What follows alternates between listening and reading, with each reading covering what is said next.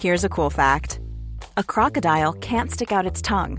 Another cool fact you can get short term health insurance for a month or just under a year in some states. United Healthcare short term insurance plans are designed for people who are between jobs, coming off their parents' plan, or turning a side hustle into a full time gig. Underwritten by Golden Rule Insurance Company, they offer flexible, budget friendly coverage with access to a nationwide network of doctors and hospitals. Get more cool facts about United Healthcare short term plans at uh1.com.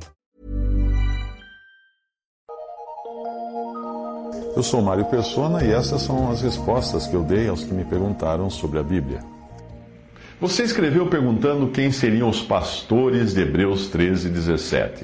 Na versão que você utiliza, aparece a palavra pastores, mas na maioria das versões a palavra utilizada é guias ou líderes, pois está falando de um ofício, como presbíteros ou anciãos, e não de um dom, como é o dom de pastor. Na versão Almeida Corrigida diz: Obedecei a vossos pastores e sujeitai-vos a eles, porque velam por vossa alma, como aqueles que hão de dar conta delas para que o façam com alegria e não gemendo, porque isso não vos seria útil.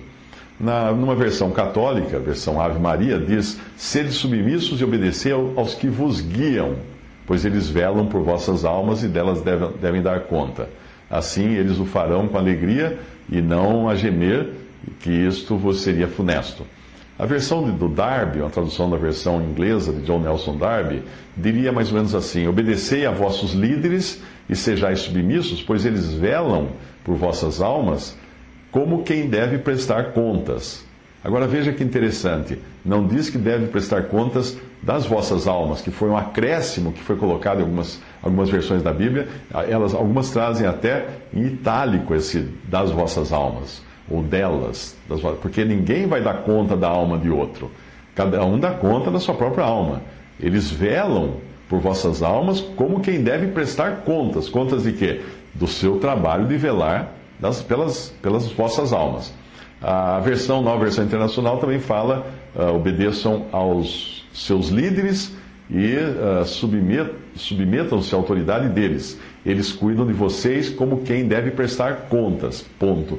Essa versão está melhor aí, porque ela não fala conta da, da, da vossas almas. Almeida atualizada, a Almeida atualizada, obedecei a vossos guias, sendo-lhes submissos, porque velam por vossas almas, como quem há de prestar contas delas. Está errado, esse delas não deveria existir aí. Muito bem, os guias ou líderes ali nessa, nessa passagem são aqueles que têm o cuidado e a preocupação com o rebanho, e não os pastores profissionais formados numa faculdade teológica ou os homens que ficam à frente de uma congregação. É sempre no plural, vossos guias, nunca vosso guia ou vosso pastor, não é isso que está dizendo. No versículo 7 fala dos guias que vos pregaram a palavra no versículo 7. E no versículo 17, dos que agora têm a responsabilidade da congregação. A aplicação correta do versículo é com relação aos anciãos de uma congregação que podem ou não ter o dom de pastor e podem ou não ministrar a palavra. Não existe na palavra de Deus qualquer indicação de que uma assembleia fosse dirigida por um homem, como nós vemos nas denominações católicas e protestantes, uh, todas elas seguindo o um modelo católico de, de dividir cleros, clero e leigos.